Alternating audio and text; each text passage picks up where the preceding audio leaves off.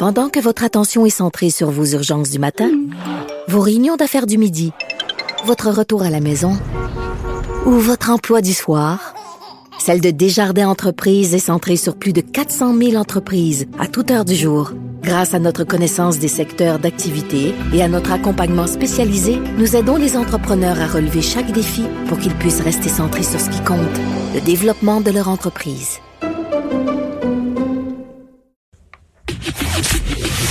Le, commentaire de Richard Martineau. Des commentaires pas comme les autres. Bonjour Richard. Mario. Alors, ce que je comprends, c'est que toi, présentement, tu es assis avec euh, un verre de vin, du popcorn, tes, tes petites cartes d'invitation à Noël pour la parenté, puis t'es en conférence de presse, c'est ça? non, mais écoute, je suis en train de changer d'idée. Je t'ai dit hier comment ça se fait. J'ai lu un texte dans le Devoir aujourd'hui sur l'exemple australien. Écoute, c'est vraiment, c'est vraiment particulier. L'Australie, maintenant, actuellement, au moment où on se parle, tout est ouvert, les restaurants, les terrasses. Mais ils n'ont plus de COVID, ma fille a une amie. Non, ils n'ont plus de COVID. Ma fille a une amie qui, qui vit en Australie. Elle vient de lui écrire. Elle s'en va dans un festival de musique, elle, là. là. Bon. On a perdu Richard.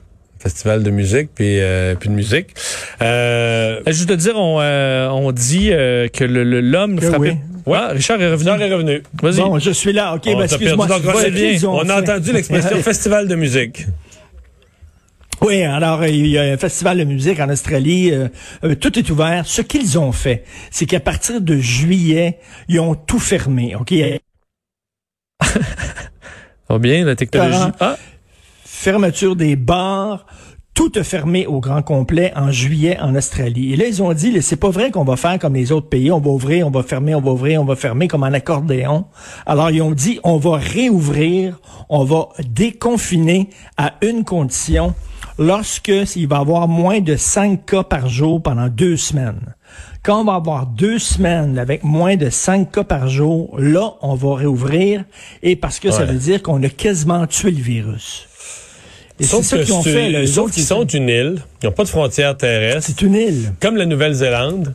Eux, c'est zéro cas. hein. La Nouvelle-Zélande, t'as vu, la, la semaine passée, il y a deux semaines, ils ont eu un cas, une étudiante. Ils ont confiné la ville d'Auckland. Jusqu'à temps que En la santé... Australie, ça allait pas à un moment donné. Là. En Australie, avant juillet, quand ils ont décidé de tout fermer, ça allait pas du tout. Là. Ça, ça, ça- Non. ben, c'est certain que c'était pas aussi grave. Mais que c'est parce qu'une autres fois que tu l'as, c'est parce que le problème, pas, ouais, mais le problème, une fois que tu l'as pris le contrôle dans ton pays, c'est le contrôle des frontières. Si plus personne, mettons que t'es en Australie, t'es une île, plus personne n'a la COVID, là, il te reste à gérer les gens qui arrivent à l'aéroport ou, en- ou dans un port, là. Je veux dire, il n'y a pas de frontières terrestres, il n'y a pas de camionneurs, il n'y a personne qui arrive d'un pays voisin, là. Fait que la seule chose que tu as à contrôler, c'est les, que les gens qui arrivent au port et aux aéroports se mettent en quarantaine. C'est quand même plus facile. Mais ils ont tout fermé. hein. C'est fermé, eux autres. là. Hmm. C'est comme, euh, il y avait pas de visiteurs, il y avait pas de visiteurs étrangers, il y avait rien. Et si les ressortissants australiens revenaient chez eux, ils devaient aller dans un hôtel. Dans un hôtel et rester là pendant deux semaines. Ils ont été plus sévères que nous. Et là, nous autres, c'est certain là, que si on redéconfine dans le temps des fêtes, ben, c'est certain qu'il va y avoir un prix à payer en janvier. J'espère que le prix ne sera pas trop élevé, trop nous autres, on fera pas l'accordéon. Là. On va serrer la ceinture pendant longtemps. Les Australiens ont chialé de juillet en octobre. Et c'est en octobre qu'ils ont slacké un peu, mais sauf qu'ils ont serré la ceinture pendant tellement longtemps qu'ils en ont venu, venu à bout. Reste dans, le- dans le domaine de la santé, Richard, avec euh, ces médecins qui euh, demandent de décentraliser le système de santé. C'est de la musique à nos oreilles. Il y a 700 médecins qui ont signé une pétition. Et là, ils ont un regroupement, regroupement québécois des médecins pour une décentralisation du système de santé. Ils, ils disent qu'ils veulent décentraliser le système de santé. C'est tellement gros, et surtout avec la réforme Barrette, on a créé un monstre. Et là, la tête en haut ne sait pas absolument pas ce qui se fait en bas. Puis on dit, il faut pour les gens qui sont sur le terrain, de l'autonomie pour les hôpitaux, parce que là, ils doivent toujours, quand ils veulent faire euh, quelque chose, ils doivent toujours demander la permission à la direction régionale du CI3S ou du, du SUS, etc. C'est une énorme machine. La preuve, la preuve la, plus probante de ça, c'est lorsque Mme McCann, Danielle McCann disait, il n'y a pas de déplacement de travailleurs dans les CHSLD CHSLD à un autre, il y en a pas. Sur le terrain, il y en avait. Les gens, ils savaient. Moi, j'avais des téléphones de gens qui travaillaient dans le milieu de la santé. Elle disait, elle dit n'importe quoi, il y en a. Donc, pas qu'elle mentait. Je ne crois pas qu'elle mentait à la population. Elle ne le savait pas. On a Ah ben, rendu non seulement ne le savait pas, mais énorme. Ouais, mais on lui, on lui garantissait le contraire. là. Quand elle demandait, elle, à ses, ses sous-officiers dans chacune des régions, on lui disait ce qu'elle voulait entendre, même si, même si c'était pas la réalité. Je pense qu'il y a eu de ça. il y en avait, là, et je pense qu'au moment où on se parle, il y en a encore du déplacement peut-être d'un CHSLD à l'autre, mais là, parce que peut-être manque de personnel et tout ça, mais écoute, c'est énorme. Et là, c'est le fun de voir qu'il y a des médecins qui ont allumé puis qui disent c'est trop gros, il va falloir décentraliser. C'est la même affaire avec la DPJ. Hein. Les problèmes, un des problèmes, c'est pas le seul, mais un des problèmes avec la DPJ, on le après l'histoire de Granby, c'est qu'ils ont été absorbés dans un système tellement énorme qu'il n'y avait plus absolument d'autonomie. Il n'y avait plus d'autonomie, il n'y avait plus d'indépendance. Et là, ben, c'est bien de voir que le vin est en train de tourner. 700 médecins, c'est pas rien. Tu veux finalement euh, nous euh, parler de la... Voyons, je l'ai plus devant moi. Les blues. Les blues, oui, oui, qui ont été payés. Mais est-ce que c'est le scandale du gouvernement fédéral d'il y a quelques semaines? Ben écoute, là, c'est, c'est euh, oui, les blues, là, ça, ça, ça a pas de Christie de bon sens. Écoute, ça, va- c'est, non, non, c'est des blues. C'est un, c'est un texte récent, là. C'est un texte qui date d'aujourd'hui. Qu'est-ce que tu dis? Il y a quelques semaines? Oui, parce qu'il y En avait fait, une histoire a payé. Un ami libéral, c'est pas le même. Il y a un ami libéral là, qui avait qui avait commandé des blues qui avait peut-être C'est pas la même chose, mais on a acheté des blouses, on a fait importer des blouses de Chine à trois fois le prix. Il y a des importateurs québécois, ils ont dit, nous autres, on aurait pu le faire beaucoup moins cher. On importe, nous autres aussi, du stock de Chine. Comment ça se fait qu'il n'y a pas eu d'appel d'offres? Ils se demandent, mais le truc, c'est que eux autres, ils vont selon leur compte. hein.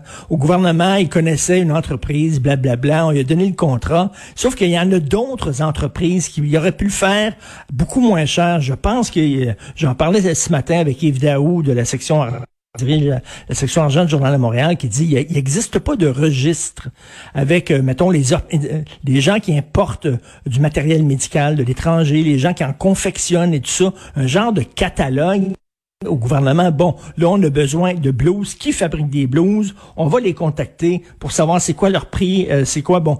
Il n'y a pas ce genre d'affaires-là. Et écoute, euh, il y, y a un texte aussi dans le Journal de Montréal très intéressant qu'on qu'on donne pour la pandémie pour faire importer du matériel médical et on donne des contrats mais de plusieurs centaines de millions de dollars à des entreprises qui n'ont pas de site internet qui sont pas présents nulle part. Tout le monde se demande c'est quoi ces entreprises-là.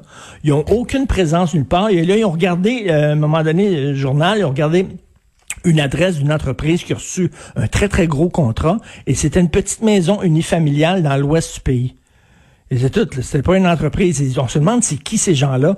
Ils manquent totalement de transparence. Comment ça se fait qu'il n'y a pas d'appel d'offres? Là, ils disent oui, mais c'était urgent. On avait besoin Non, c'est sûr qu'il n'y avait pas tant les appels d'offres. Les appels d'offres, c'est des, des semaines, là. Ça prenait du matériel avant hier, là. Mais c'est Écoute, là. c'est le danger, non, hein. les autres, ils disent. Les autres, écoute ça, là, c'est 171 millions. Écoute, Campbell Drug Stores. Alors, c'est situé à Mississauga, en Ontario. Bon, là, je pense qu'on a perdu définitivement la, la communication euh, avec euh, Richard. Euh, sais pas s'il était dans son frigo. Je ne sais pas hein, ce qui il- se passe avec c'est peut-être les la porte, fois, astéroïdes là, fermait la qui tournent porte. autour de. Richard. Parlant d'astéroïdes, il nous reste quelques secondes, mais tu voulais aussi nous parler des, des dinosaures? Oui, un mot sur les dinosaures parce que euh, étude que j'ai trouvé très intéressante qui posait la question parce que plusieurs scientifiques euh, Mario disent depuis des années que si ça n'avait été s'il n'y avait pas eu d'astéroïdes, les dinosaures se seraient éteints d'eux-mêmes parce qu'ils étaient en déclin.